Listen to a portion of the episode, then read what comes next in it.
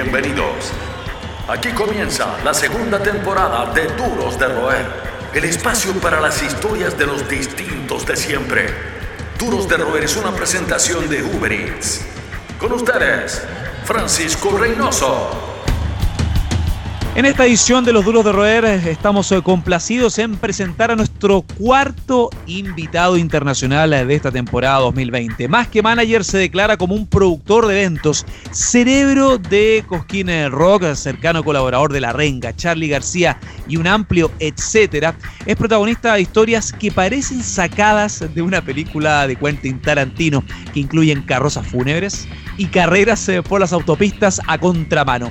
Un tipo controversial, directo y amante irrestricto de la música. Ha producido conciertos de artistas tan diversos como Madonna, Justin Bieber y Paul McCartney. Algunos por gusto, otros por guita, tal como él eh, lo reconoce. En esta edición de Los Duros de Roer presentamos al señor José Palazzo, un distinto de siempre, un duro de roer.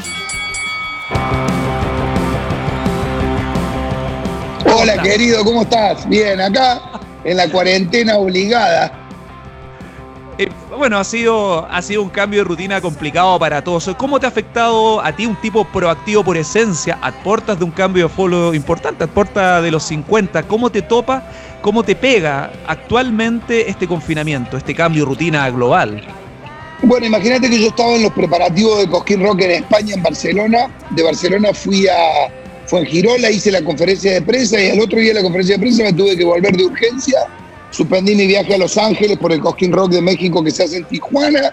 Tuve que suspender todas mis actividades, venir al confinamiento y dije, bueno, me voy a venir al bien, un parate de unos cuantos días y ya llevo dos meses acá adentro. Este, tuve que cambiar mis agendas, pero con mucha esperanza. En todos lados donde me toca contar mi experiencia, voy con esperanza, voy con, con, el firme convencimiento de que vamos a volver a la actividad, que vamos a poder estar de nuevo todos juntos en una sala, no sé si ahora o el año que viene, pero no creo mucho en, en, la duración del streaming, no creo mucho en que la gente siga gustando ver a sus bandas por televisión. Creo que va a haber una etapa de streaming. De hecho, Estoy convencido de que vamos a hacer un festival internacional, el más grande de todos. Vamos a hacer un Cosquín Rock mundial, con sede en Santiago de Chile, con sede en Bogotá, con sede en Asunción, con sede en Uruguay, eh, Estados Unidos, España, México, Perú y Argentina, por supuesto, con artistas de todos esos lugares, eh, tocando en vivo, cuando ya haya terminado la cuarentena y puedan tocar en vivo, en teatro o en lugares por más que no sean lugares con público, y como una primera experiencia de cómo sería tocando todos juntos para la gente. Eso, estoy trabajando en eso y estoy convencido de que va a ser una experiencia interesante y dentro del aislamiento mi cabeza va trabajando hacia esos lugares. Pero no pierdo la esperanza porque yo soy un convencido de que cuando se apagan las luces y uno ve las lucecitas rojas del escenario y la linternita del asistente que acompaña al músico hacia el escenario, esa adrenalina es muy difícil de superar. José, se ha hablado de muchas cosas. Tú eres un tipo proactivo, por excelencia, por esencia. Yo me acuerdo que fuiste a la radio donde trabajo a sonar para hablar con Max también de Lotus respecto a la expectativa y la, hiperventilación que uno tiene cuando comienza una nueva etapa de un proyecto que te ha dado tanto y que también te, ha agotado la energía en un buen sentido, te ha mantenido ocupado las últimas eh, dos décadas. Hay muchas especulaciones respecto a cómo va a cambiar la industria, desde las secuelas personales que uno puede tener como la agorafobia, esta fobia a, las multitudes, a cómo a cambiar el consumo. ¿Cómo te ha tocado a ti en lo personal, en lo humano, siendo un tipo que le gusta estar afuera, que viaja mucho, un hombre de ruta en cierta medida? Mira, eh, al principio estuve tranquilo en mi casa, ahora estoy con ganas de salir, pero por otro lado, cuando salgo siento ciertos temores, ¿no? Voy al supermercado, veo por ahí uno que se me acerca demasiado, ya no me gusta, veo que en la cola no respetan la, la distancia y, me dan ganas de decírselo. En una época cuando estaba prohibido salir, veía por ahí pasando uno trotando y decía, este es un salame, nos va a contagiar a todos. O sea que un poquito me dejé eh, infectar por el virus del temor, que es muchísimo más grave que el coronavirus. es un virus que te paraliza y que no te deja hacer otra cosa más que sentir temor. Quiero superarlo lo antes posible. Y esa superación va a requerir de salir con eh, confianza, con seguridad, pero también con prudencia. Creo que la prudencia es una herramienta fundamental en este momento. Creo que ser prudente es elogiable y, y que todos los que tomemos la medida que nos indican vamos a estar ayudando a que esto se supere lo antes posible. No sé qué grado de especulación hay al respecto, porque cuando uno no le cree mucho a los políticos y ve que todos hablan de esto, por ahí hay un trasfondo que uno puede creer que hay un invento. Pero sinceramente, creo que en el caso particular de la Argentina, no sé bien el caso de ustedes de Chile, pero se tomó a tiempo, se tomaron las medidas a tiempo. De hecho, tenemos muy pocos muertos, gracias a Dios, y muy pocos contagiados, a pesar de ser un país muy extenso y eso, y, a pesar de ser muy extenso, tenemos superpoblaciones en algunos lugares y, eso quiere decir que al parecer se han tomado las medidas como deben tomarse y eso está bueno. Por eso es que espero que ahora que la responsabilidad pasa a nosotros, porque se van flexibilizando las cuarentenas obligatorias y abren algunos comercios y la actividad económica va a volver, ahora que depende de nosotros, ojalá que lo llevemos adelante como debe ser. ¿Qué hay de la protección hacia la industria cultural, los resguardos para toda la gente, los técnicos, todo este entorno que está sumamente golpeado? Porque hay obviamente distintas realidades. Cosquín Rock es una entidad sólida, con mucha inversión, por supuesto. Tú te has jugado la vida en, tu proyecto, pero ¿qué hay del apoyo gubernamental? ¿Cómo lo has visto tú? Que no deja de ser interesante ver, en el caso de los chilenos, eh, la política, eh, la acción eh, de nuestros vecinos en, en una materia tan sensible como la cultura como un activo. Bueno, les quiero decir una cosa. Nuestro presidente es fanático de la música, pero hoy la prioridad de la Argentina, la prioridad de la Argentina pasa por los sectores más bajos. Entonces, la música todavía no ha tenido un apoyo firme. Sí lo han tenido las industrias en general, donde también está la música, a donde se han pagado el 50% de los sueldos por parte del Estado, pero todavía las entidades crediticias no han salido a dar crédito a las empresas nosotros estamos financiando todo nuestro proyecto desde nuestros recursos propios, desde nuestros ahorros personales y desde los ahorros de nuestra empresa. Ahora hay que ver cómo eh, empieza a reaccionar el Estado una vez que solucione los problemas de otros que tienen una problemática más urgente que la nuestra. Pero, sinceramente, hay compañeros de trabajo, hay compañeros que no conozco personalmente de otras provincias eh, que están seriamente comprometidos y hay que empezar a ocuparse de ellos, desde lo privado y también desde lo estatal. No quisiéramos que salas se transformen en estacionamiento o en outlet o, con todo el respeto por la Iglesia Universal, en iglesias, sino que queremos que sigan siendo lugares para que los artistas se desarrollen y para que los fans puedan ver a sus artistas favoritos. Sinceramente creo que cuando pase la primera parte de la crisis, el Estado va a tener que tomar cartas en el asunto ayudar con subsidios a los que más lo necesitan y con créditos a las empresas que tenemos y que hemos decidido no echar y no prescindir de los servicios de nuestros trabajadores, por más que estemos en facturación cero. Porque hay que recordarle a la gente que una cosa es tener un takeaway, un delivery, a lo mejor tu empresa dañada porque la recaudación bajó, y otra cosa es tener cero. Nuestra actividad está prohibida. En el buen sentido, porque estamos acompañando a esto, ¿no? Pero está prohibida. O sea, no, no. La gente tiene que entender de que lo primero que se prohibió en Argentina son los espectáculos y probablemente lo último que vuelva. Y creo que en Chile y en el resto de los países de Latinoamérica y del mundo va a ser así. Pero la realidad es que nosotros estamos en recaudación cero y estamos manteniendo nuestras estructuras, nuestros venues y nuestro personal con recursos genuinos. No hay un subsidio del Estado, salvo en, los sueldos y por el mes de abril y mayo, por ahora no sabemos si va a seguir, y no hay, por ahora, como dicen, créditos con tasa cero, que era una de las cosas que se habían anunciado y que todavía no han llegado a nuestro alcance. José, ¿cómo ves el futuro de la industria? Ya me quedó claro que tú no, no, crees mucho en este soporte del streaming, es un complemento, pero no va a ser la fuente principal de los contenidos, de cómo va a cambiar esto, pero ¿Cuál es tu visión respecto a un festival que ha sido pionero en muchos sentidos? En pionero en llevar esto fuera Argentina a la región. Estabas en España, estabas pensando en Norteamérica también, eh, desarrollando vínculos. ¿Qué hay de las proyecciones de tu proyecto, valga la redundancia, y cómo sientes que podría cambiar radicalmente la industria respecto a los hábitos? La industria de la música, claramente. Yo creo, yo creo que, que hay una cosa que, que se va a entender como un ejemplo. Cuando un artista hace una gira, toca la misma lista de temas o cambia algunas cositas y prepara un espectáculo, su escenografía, su show, su vestuario, etcétera, para girar por el mundo, justamente para que los de Córdoba, los de Buenos Aires, los de Rosario, los de Valparaíso, los de Concordia, los de Santiago, vean la gira de este artista. Ahora, si él lo presenta en streaming y todos lo pueden ver a la vez, el segundo concierto va a disminuir un poquito la tensión, el tercero un poquito, el cuarto un poquito, el quinto un poquito.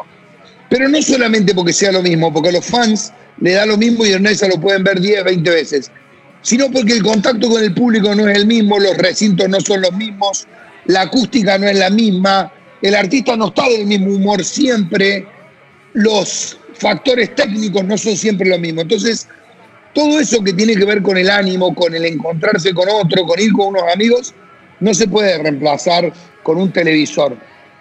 Cumplo 50 años, voy a hacer una fiesta por Zoom. No es lo mismo que juntarme con amigos, darnos un abrazo, eh, tomarnos una cerveza y etcétera, etcétera, etcétera. Entonces, sinceramente, creo que la industria va a cambiar en cuanto a las medidas sanitarias, en cuanto a la capacidad de los recintos, en cuanto a la forma, pero el show en directo va a seguir existiendo de una u otra manera y en algún momento va a volver. Y cuando haya una vacuna para esta enfermedad, que en algún momento la tiene que haber, porque supongo que hay tecnología para que la haya, van a volver los espectáculos multitudinarios y masivos, porque es una cosa que nos encanta. E históricamente existen teatros griegos que tienen miles y miles de años y foros y coliseos a donde se juntaban miles de personas. Los espectáculos eran otros, capaz que matar un gladiador o un león o lo que sea. Pero siempre hubo espectáculos masivos. Los griegos leían poesía, los grandes músicos empezaron a tocar a principios del siglo, a partir de, de las acústicas que iban generando en sus construcciones. Por ende, la masividad en un espectáculo existe, va a existir y tiene mucho que ver con lo que nos gusta. No es lo mismo el show de un artista, eh, por más lindo que sea la puesta en televisión que en persona. Son los que mantienen encendida la llama del rock. Seguimos conversando con los duros de roer. Y ahora los gringos, algunos, quieren implementar en ciertos estados eh, de Estados Unidos conciertos con real distancia social, casi como ver, incluso casi como promover conciertos como, como ver el cine en un estacionamiento, como en los 60, los 50. Es, raro. Yo, yo, al menos lo veo inviable, absolutamente inviable. Muchos venues, muchas locaciones cambian su aforo, piensan en cambiar su aforo en un 25%. Es difícil ver cómo se va a sostener la industria, ¿no? Es, hay muchas, muchas propuestas locas. Aparte, imagínate que el artista sale a tocar y en las primeras dos filas no hay nadie.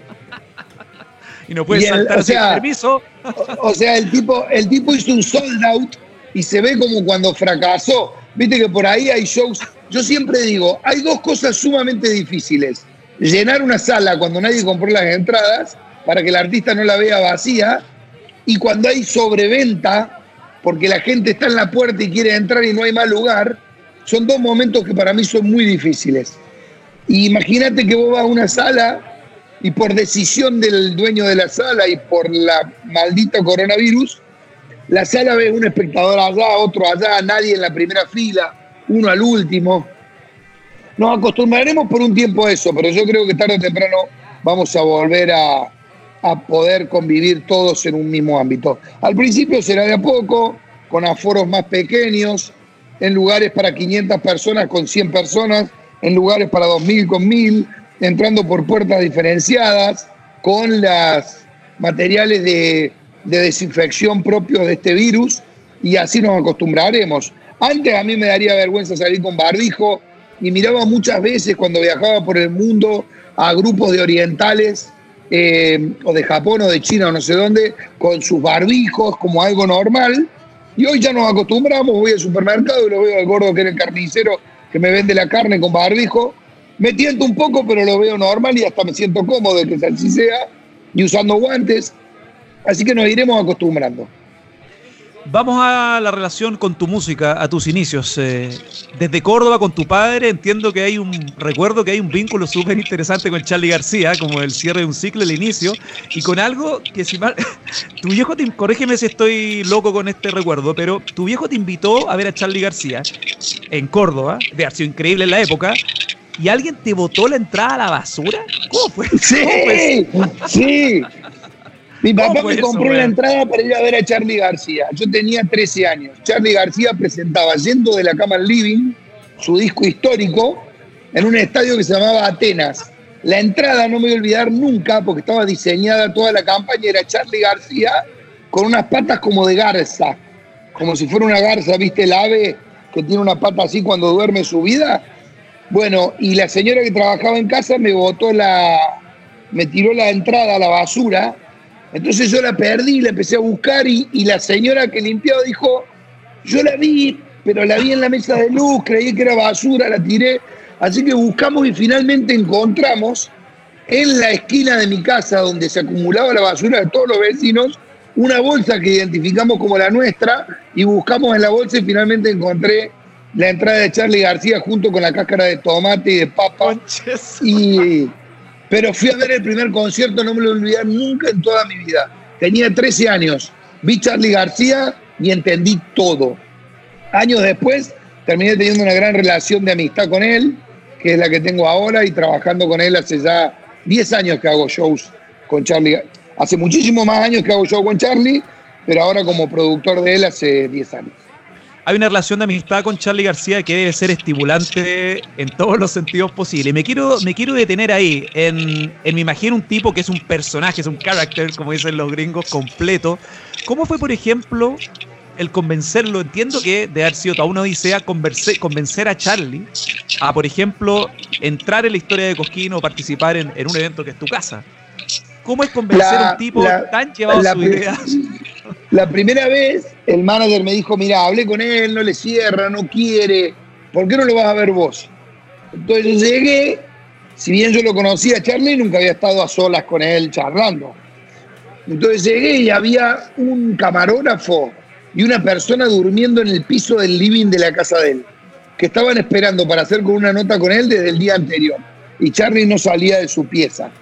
Entonces llegué y el manager me dice, quiere hablar con vos. Entonces me mira Imagínate que era un periodista como vos que había pactado la nota con Charlie el día anterior y estaba todavía en la casa de Charlie.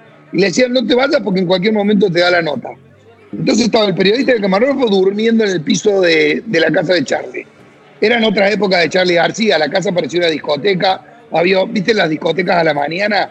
El olor que tienen, la alfombra con bebida que se cayó, cigarrillos apagados, ceniceros llenos. Era era la casa de uno de los transpotting. Y, y no me olvidar nunca que entré y Charlie estaba como con una bermuda acostado en la cama y me dice hola. Y tapado con la sábana tenía un bajo y el bajo estaba enchufado. Entonces de vez en cuando corría la sábana y hacía un mip, por ejemplo, y lo asordinaba con la sábana. Y yo veía que estaba distraído en eso y a mí no me prestaba atención, pero sí me estaba prestando atención. Y me preguntó si podía pedir lo que quisiera para tocar. Y digo, mirá, no tenemos mucho presupuesto. No, no, no es de plata. Y me empezó a pedir una serie de cosas, como que esté Diego Maradona haciendo jueguitos, que esté Marta Argerich tocando el piano, una serie de cosas que eran imposibles. Yo le expliqué que era imposible. Dijo, igual yo quiero que me digas que sí. Entonces hizo pasar un asistente y le hizo anotar al asistente las cosas que yo iba pidiendo y él ya, me, ya sabía que yo no se las iba a poder cumplir, entonces me miraba así y veía que el asistente anotaba. Y él me, se reía de su asistente, ¿no? Como que lo estaba haciendo hacer al asistente cosas que, que no iba a cumplir. Finalmente, cuando terminó esta entrevista que tuve con él y él me dio lo ok, yo le conté que ese día a las 7, esto era en las 3 de la tarde, que ese día a las 7 de la tarde iba a ser la conferencia de prensa de Coskin, que obviamente no hacía falta que él vaya. Además, daba por sentado que no iba a ir. A las 7 hicimos la conferencia de prensa, Cosquín Rock 2002, el segundo de los Cosquín Rock. Imagínate con todos los músicos tocando en Cosquín, toda una adrenalina para mí, los medios más importantes de televisión de Buenos Aires. Y a los 20, 25 minutos que había empezado la conferencia de prensa, cayó Charlie en una limusina blanca. Y fue un revuelo, imagínate, para toda la prensa, todo llegó y, y el sponsor era una cerveza. Entonces se pidió un whisky y el gerente de la cerveza, que era muy pillo, le sirvió el whisky, pero en el vaso de cerveza. Y salió en todos los medios de la Argentina, él tomando esta cerveza, que fue la primera sponsor del Cosquín Rock, pero no estaba tomando cerveza, estaba tomando whisky, le aclaro a todos. Y haciendo una nota con todos los periodistas, Charlie no salía mucho. Golazo, golazo, pero sin que se lo haya pedido. Se ve que, que, le, que se sintió cómodo con esa charla que tuvo en la casa y fue el inicio de una relación amor-odio que terminó con un show en el que llegó nueve horas tarde. Una, una monada. Nueve horas tarde llegó el hijo de puta. Organizamos un festival, justo coincidió con lo de Cromanion y Charlie iba a tocar gratis un día a las 5 de la tarde y terminó llegando a las 2 de la mañana. Llegamos, dimos puerta a las 4 de la tarde, la gente a las 5 ya empezó, Charlie, Charlie, Charlie estaba en la casa, en Buenos Aires. Y nos pidió pasar Odisea del Espacio. El plan era así, empezaba un cuarteto de cuerdas tocando música clásica, que eran los músicos de él, que tocaban con él, Terán, eh, eh, no me acuerdo, eran los cuatro eh, cuerdas que tocaban con él. Sí. Eh, ellos iban a tocar como una especie de concierto con cuatro o cinco temas clásicos. Después entraba Charlie García y cuando terminaba Charlie García se pasaba la película Odisea del Espacio para que la gente se quedase tirada en el pasto viendo. Tocan el cuarteto de cuerdas, Charlie no llega, la gente empieza a putear, Charlie pide que tiren Odisea del Espacio. Ya eran las nueve de la noche, imagínate que Charlie tenía que tocar a las seis.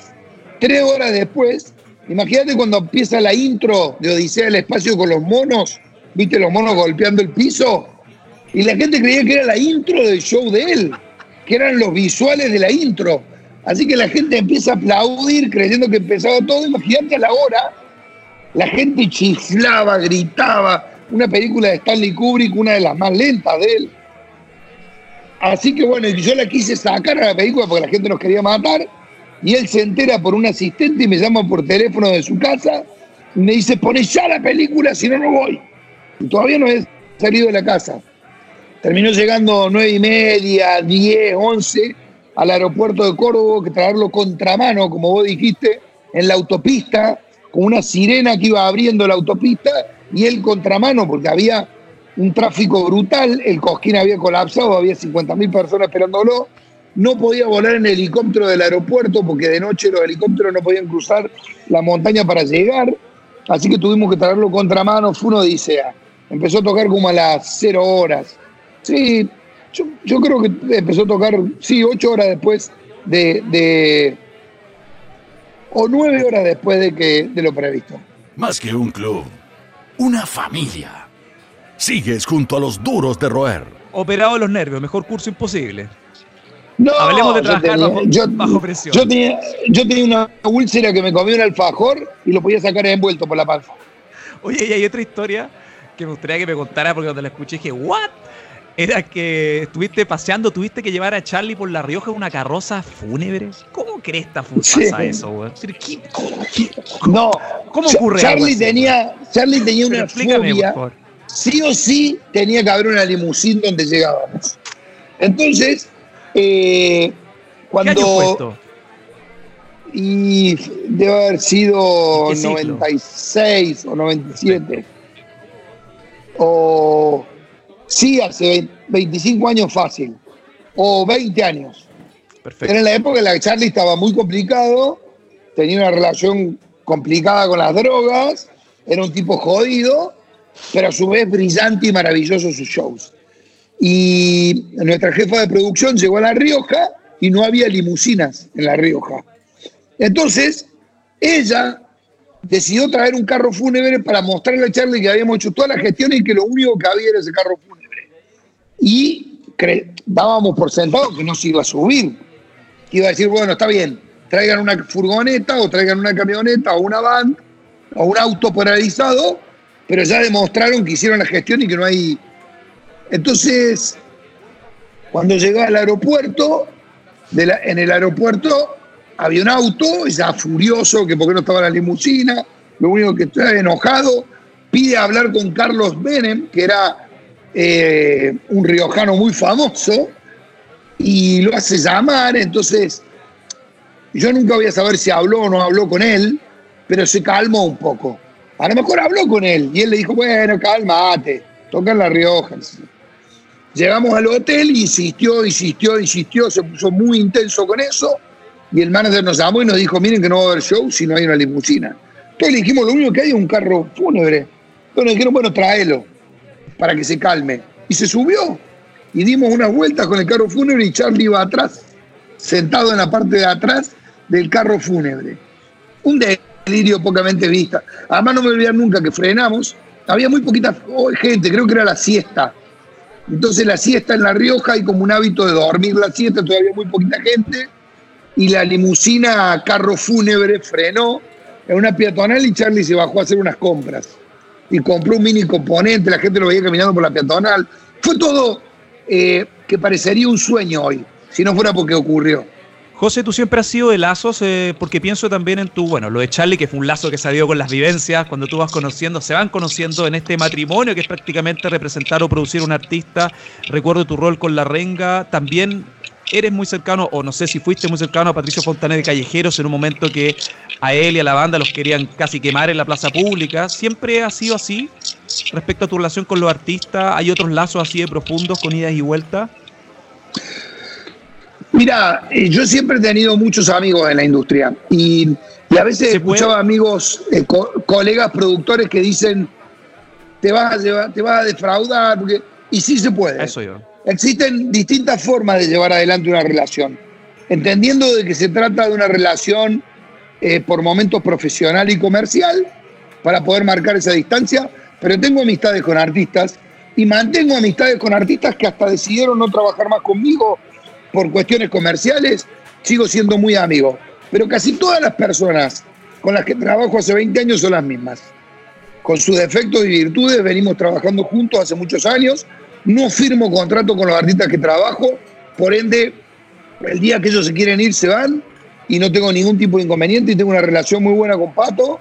Lo quiero mucho, lo considero un tipo que ha sufrido mucho y que ha tenido que vivir eh, situaciones muy particulares eh, ha cumplido una condena, eh, no solo judicial, sino social, y bueno, y se fue reinsertando en la sociedad y tocando y volviendo, y yo he colaborado con los shows de ellos en todas sus giras, pero se puede. Si la pregunta tuya es si uno puede tener una amistad con las personas con las que trabaja, sí. Y considero que siendo amigo de las personas, el trabajo es mucho más rico, más dulce y más llevadero.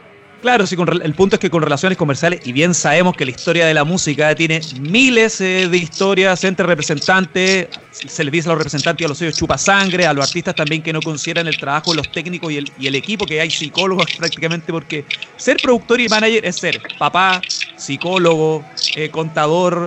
A veces la gente no entiende también todo lo que uno tiene que pasar a la hora de ser un estratega en todo sentido. Claro, te, quiero, te, quiero, te quiero interrumpir en una cosa una de las cosas que le plantea a todos los artistas con los que trabajo es que yo no hago el rol de manager. Yo produzco sus shows, les genero recursos a través de sus recitales en vivo y si ellos no saben pagar la luz o, no saben administrar su dinero es un problema de ellos. Pero básicamente para eso tienen sus personal managers o sus managers. Yo me, yo me dedico a producir. A veces produzco para un mismo artista en muchos lugares y a lo mejor ocupo por momentos el padre, el padre, el rol de, de manager, que muchas veces tiene que ver con mostrarle a un artista situaciones que él no sabe que ocurren, porque muchas veces el rol de manager es ocultar esas situaciones para no generar preocupaciones en una persona que tiene que... No, porque vos toma en cuenta que el, el, la distribución de tarea ideal sería que el músico se dedica a componer canciones, a cranear shows para que cada vez sean más populares y el, y el rol de manager es generar la mayor cantidad de recursos a través de eso para que el artista se siga desarrollando. Si esos dos roles se cumplen al pie de la letra, se genera una relación perfecta. Las imperfecciones suceden porque muchas veces somos seres humanos y las relaciones se desgastan. El artista, eh, imagínate que nosotros pasamos muchísimo más horas con técnicos, con managers y con músicos que con nuestras propias familias. Eh, ayer, el lunes pasado me contaba Miki Huidobro de Molotov que hacen giras por Estados Unidos donde 30 noches seguidas duerman en un micro que le dicen el submarino cochino en vez de submarino amarillo. Me imagino. Y entonces, imagínate que en esa convivencia tan extrema, donde vivís todo el tiempo, eh, los lazos se hacen más profundos y también más quebrantables. Entonces, hay que, hay que saber medirlo. Y es difícil, por momentos es difícil y por momentos dan ganas de claudicar. ¿No? Eh, eh, en esto de.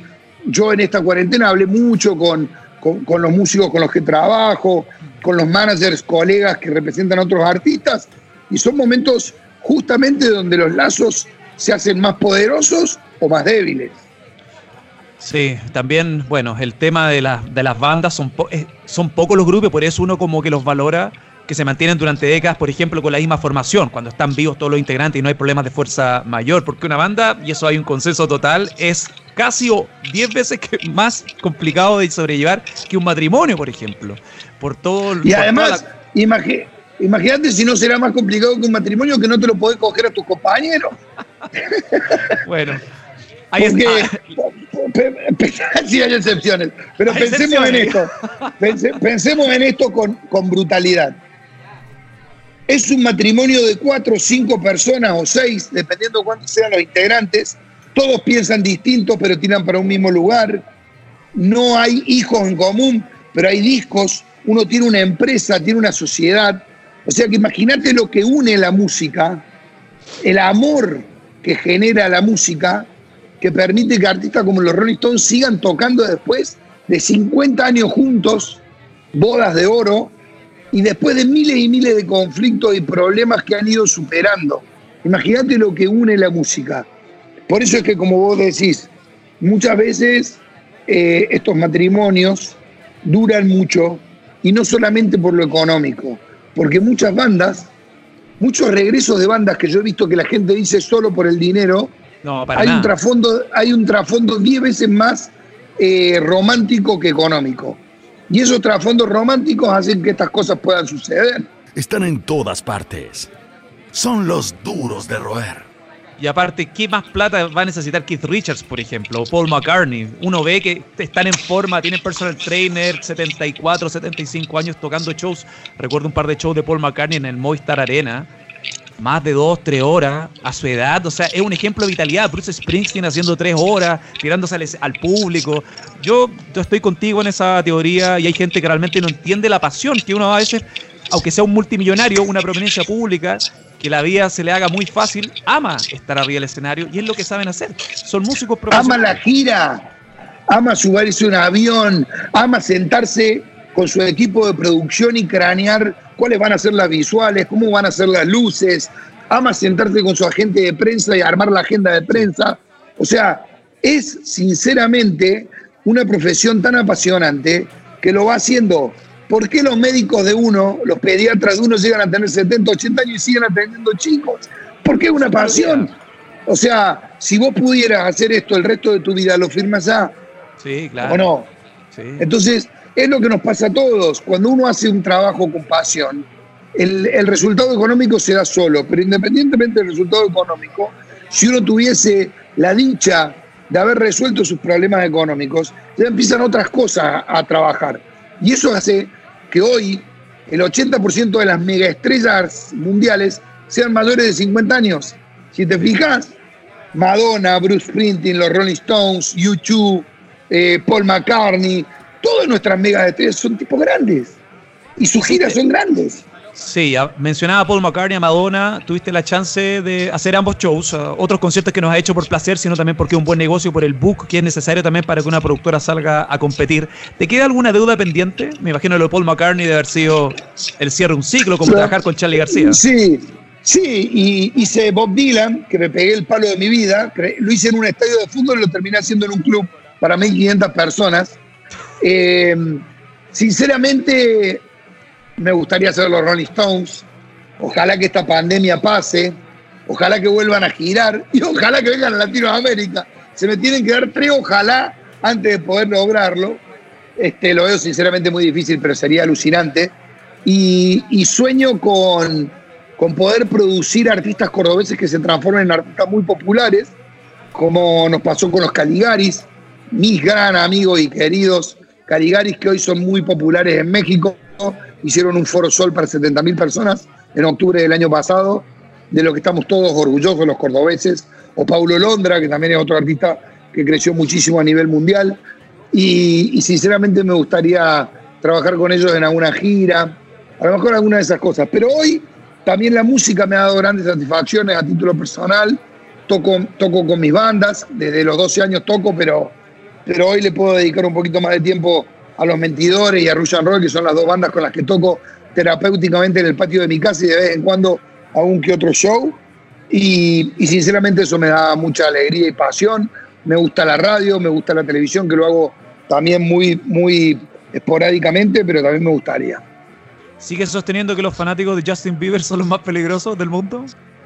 Sigo sosteniendo que las bandas teens son las más peligrosas del mundo. No miden las consecuencias y los fans de artistas teens son insostenibles. O sea, háblame del peor recital de los redondos, de la renga, te lo cambio por cualquiera de Justin Bieber o de, ¿cómo se llamaban los otros ingleses? Eh, fuck. Em, ¿Cómo se llamaban los ingleses? Ah. Que ahora. One Direction. Ah, One Direction. Oh, de un, eso sí que debe ser un culo de producir. Ni en pedo. Un amigo mío tuvo, tuvo que ir al psiquiatra después.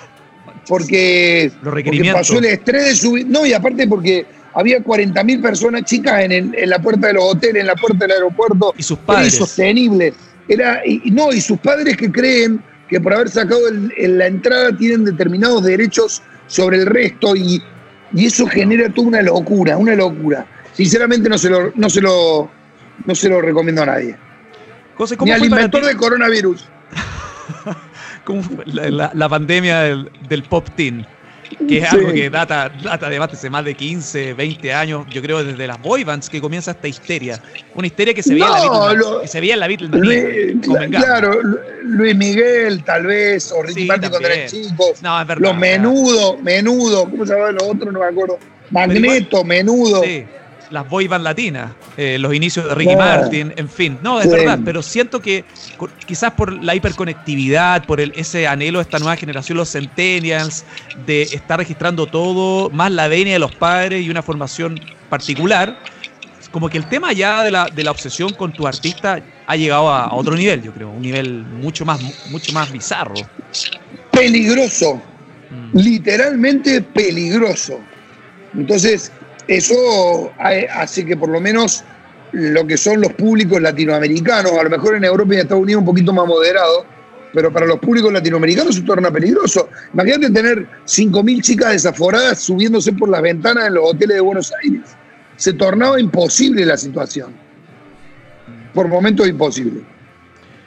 ¿Qué significa Cosquín para ti en el contexto latinoamericano, aparte de ser como tu hijo?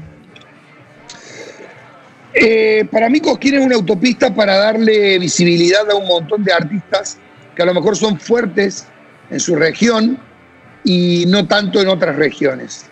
Creo que Cosquín le permitió a Ciro, a la Berizo, a Eruca Sativa, a No Te Va a Gustar, a La Vela, hacerse visibles en países donde ir a tocar les costaría mucho y serían muy chiquititos.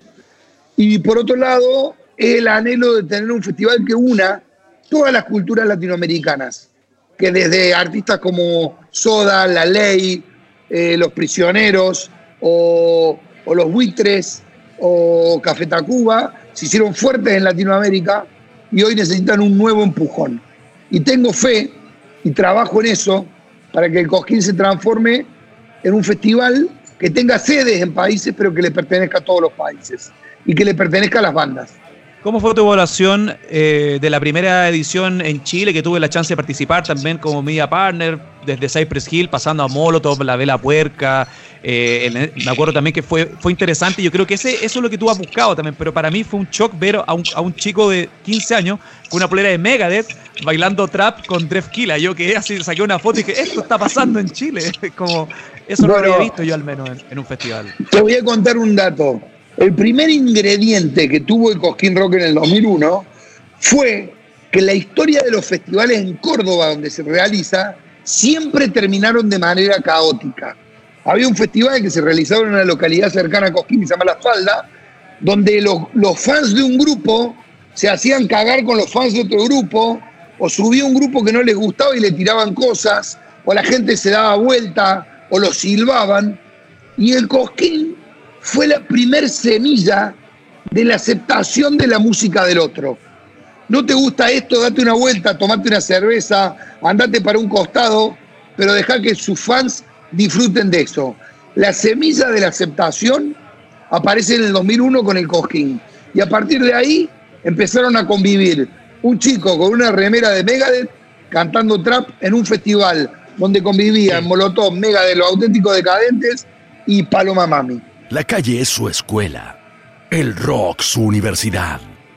Seguimos conversando con los duros de roer. ¿Y cómo fue tu cómo fue tu mirada, tu evaluación, la expectativa respecto al primer Cosquín en un mercado competitivo como el de Chile? Y en Chile también no olvidemos que la música en español hay un, es difícil fidelizar una audiencia como por ejemplo con un combo de artistas anglo, como es el éxito de La Palusa. Era un desafío no menor. Yo quedé muy feliz, realmente superó nuestras expectativas. Uno de los días fue sold out, que no lo imaginamos nunca en ninguno de los escenarios imaginamos un sold out en un cosquín en Chile, con una programación tan competitiva de todos los otros festivales, con una gran llegada de artistas anglos para Latinoamérica y sobre todo con sede en Santiago. Estoy muy feliz, tengo muchas expectativas hacia el futuro. Eh, tenemos eh, un equipo de trabajo muy bueno allá con los amigos de Lotus, que ahora tienen el desafío de, hacer su primer Lola Palusa pandémico. A fin de año no sé si se hará o no. La pesada la no sé si se hará o no pero, pero con mucha expectativa para que el año que viene podamos hacer una nueva edición de Cosquín Rock, siempre abrazados a la música latinoamericana y poniendo fichas ahí y apostando, porque hay mucho contenido latinoamericano de buen nivel. ¿Cómo es para ti sobrellevar? Tú ya vienes de vuelta, ya sea con presiones, con la visibilidad, con la tensión de estar en una industria cambiante, competitiva y que hay que tener nervios de acero, con también el público. El público que a veces cuando tú posteas en el cartel de Cosquín, te empiezan a hinchar las pelotas como si fueses entrenador de fútbol. ¿Por qué no pusiste este? ¿Por qué no pusiste este otro? Y es como casi, se produce casi el mismo efecto. Qatar, soy fan del fútbol. ¡Maldito hijo de puta! ¡Pon al 7! ¿Sabes qué pasa? En Argentina, sobre todo, hay una futbolización de la música en ciertos aspectos. Sí, y hay fans y todo. Pero ¿sabés qué es bueno? Porque son personas fanáticas del festival y sienten que la incorporación o la no incorporación de un determinado artista va en detrimento del festival. Este año hicimos el festival más grande de la historia de los cosquines. Los 20 años fueron el récord de convocatoria, el récord de cantidad de bandas y el récord de cantidad de escenarios y variedad musical. Para eso tuvimos que tener un estómago especial y soportar críticas de toda índole, hablando de mi mamá, de mi abuela, de la mamá de mi abuela y de la mamá de la mamá de mi abuela, para llegar al final del árbol genealógico. Todos unos hijos de puta, hasta llegar a mí finalmente, por haber incorporado, por ejemplo, un estilo musical como el trap. Pero, sinceramente, la apertura musical no le quita autenticidad al festival, no le quita eh, originalidad y no le quita perseverancia. Estuvieron las bandas más importantes del rock argentino y tuvimos desde el punk combativo de dos minutos hasta un electropop súper sofisticado pasando por el trap. Pero también estuvieron los divididos, estuvieron los caballeros de la quema, estuvieron los ratones paranoicos, estuvo La Vela, estuvo Ciro, estuvo Sky, uno de los redonditos de Ricota, la banda más icónica del rock and roll argentino. Entonces, hay que entender que la crítica muchas veces es eh, constructiva, por más que el tono no lo parezca. Es como vos decís, poné al 7 que está jugando bien, no ponga ese pelotudo que recién viene. Eso es un poco sentido de pertenencia del festival y hay que saberlo aguantar. hasta casaste una pareja, ¿no? Arriba del escenario, en un cosquín, ¿o no? Exactamente, pasaron cosas muy impresionantes.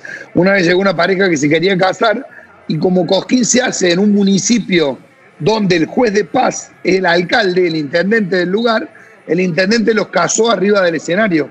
Entraron, los presenté yo, fue la primera vez en mi vida que subí al escenario del Cosquín.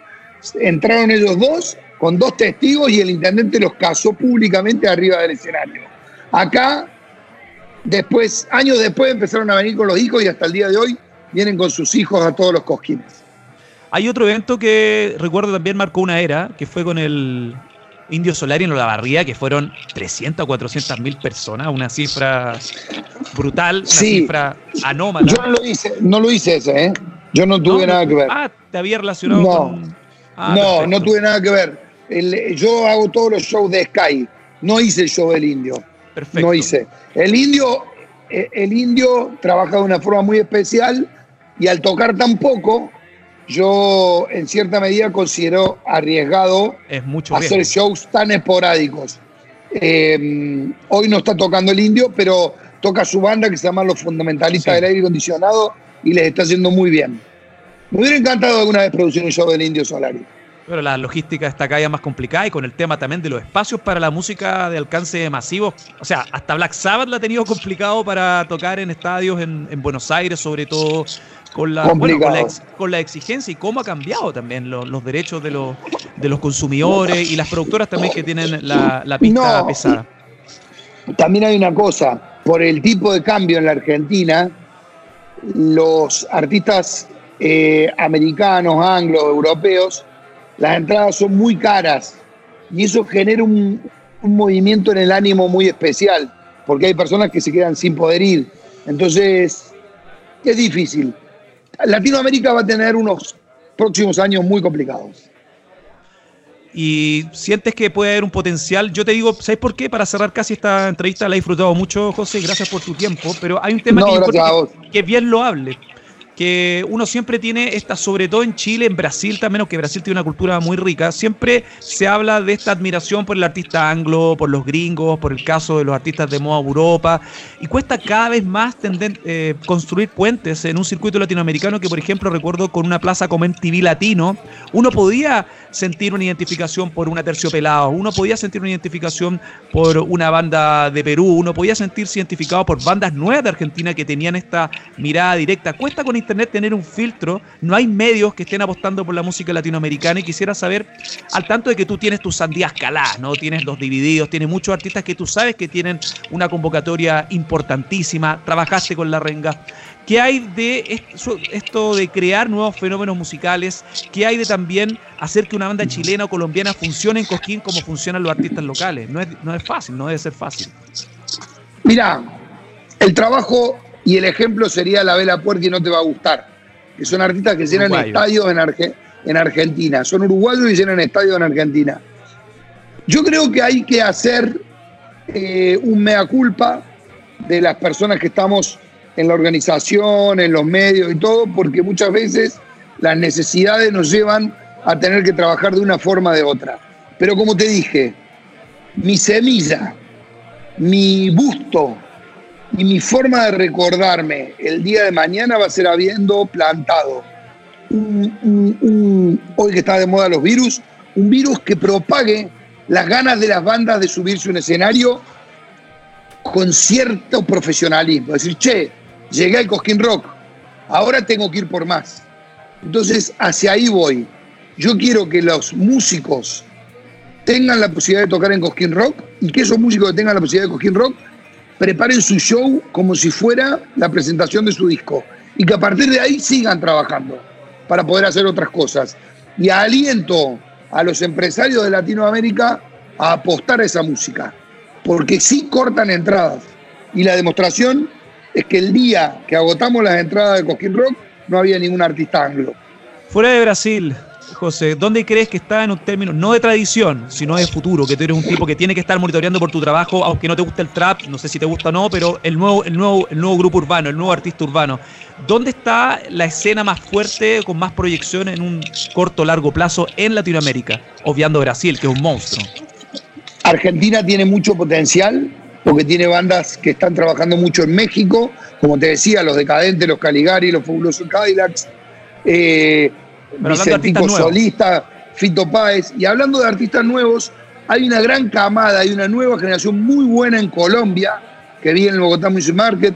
Ustedes, los chilenos, tienen varios artistas de mucho crecimiento. Argentina tiene algunos, Duki, Londra, Kazu, que dentro de el rubro trap, que a mí no me gusta para nada, han tenido proyecciones nacionales. Pero también creo que existen y que van a existir artistas que están creando música que hoy no tiene forma de encasillarse pop, trap, reggae, música urbana o como le quieras llamar, que tienen mucha personalidad. En México, en Colombia, en Chile, en Argentina, en Uruguay, en Paraguay, existen esas movidas. Y las vi en los Cosquín Rock del año pasado que hice en varios de estos países, donde muchos de estos nuevos artistas arriba del escenario tenían una inmensa convocatoria. Inmensa. ¿Viste esos escenarios que vos tenés que no le tenés mucha fe, que por ahí son los paralelos? Bueno, nos dieron grandes novedades, grandes sorpresas y grandes alegrías. Así que le tengo mucha fe a los semilleros de Latinoamérica. ¿El último artista chileno que te llamó la atención? Así a, nivel de, oye, acá hay un potencial de toda la música en vivo que ves cada año. Bueno, ahora está difícil ver música en vivo. El, no, artista por Zoom. No, yo, yo potencial no, porque vi, vi muchas cosas. Vi un artista que no me acuerdo el nombre ahora, que era como de cumbia, que me encantó en el Coquín Rock que él fue con su banda solista, no con la banda que tenía. O sea, un, artista que tiene dos proyectos. O sea, Chico, eh, Trujillo. Chico Trujillo.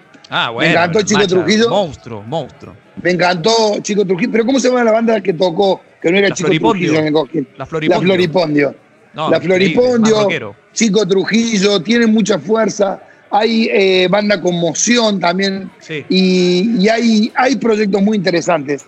El metal chileno es fuerte, suena muy bien la banda de metal chileno, suena muy bien, muy bien. Hay muy buenos bateristas y bajistas de metal eh, chilenos, así que creo, creo sinceramente que, eh, bueno, ahora Paloma Mami está creciendo mucho también, ¿no? Ah, a nivel regional, con una infraestructura brutal. Sí, yo creo que también, creo que, que a partir de los fenómenos se encasillan un montón de otros artistas que que buscan un destino parecido y terminan encontrando otro. Y por ahí va el camino. No es una moda, es una forma de entender la vida. Sigues junto a los duros de roer. José, ¿te consideras un duro de roer? ¿Este es el espacio, los duros de roer, los distintos de siempre?